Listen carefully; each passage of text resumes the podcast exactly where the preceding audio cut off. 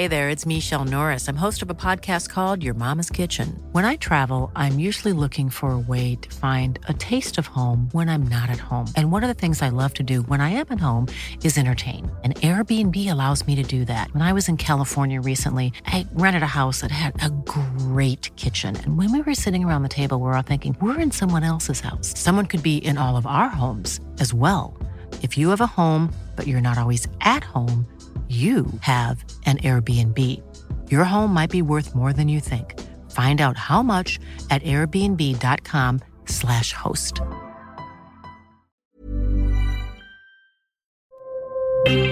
Escucha y comparte las breves del coronavirus de México y el mundo.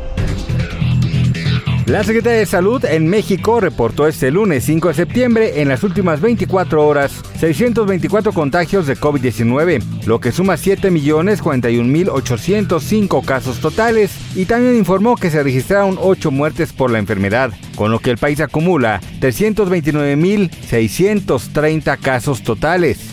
A nivel internacional, el conteo de la Universidad Johns Hopkins de los Estados Unidos reportó este lunes 5 de septiembre más de 605 millones 402 mil contagios del nuevo coronavirus y se ha alcanzado la cifra de más de 6 millones 503 mil muertes.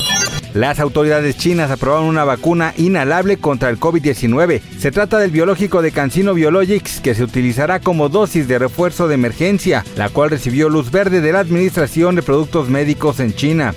De acuerdo con cifras de la Secretaría de Salud, la hipertensión fue la primer comorbilidad relacionada con las defunciones por COVID-19 en México, pues esta enfermedad estuvo presente en 11.91% de los fallecidos, seguida de la obesidad con un 9.69%, la diabetes con 8.8% y el tabaquismo con un 5.52%.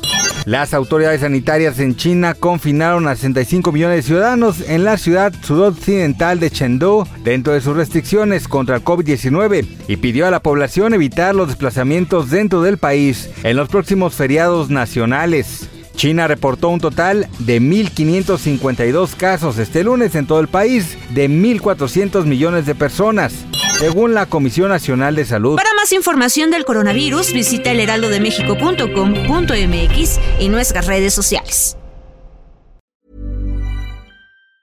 Hi, I'm Daniel, founder of Pretty Litter. Did you know cats tend to hide symptoms of sickness and pain? I learned this the hard way after losing my cat, Gingy. So I created Pretty Litter, a health monitoring litter that helps detect early signs of illness by changing colors, saving you money and potentially your cat's life. Pretty Litter is veterinarian developed, and it's the easiest way to keep tabs on your fur baby's health right at home. Go to prettylitter.com and use code ACAST for 20% off your first order and a free cat toy. Terms and conditions apply. See site for details.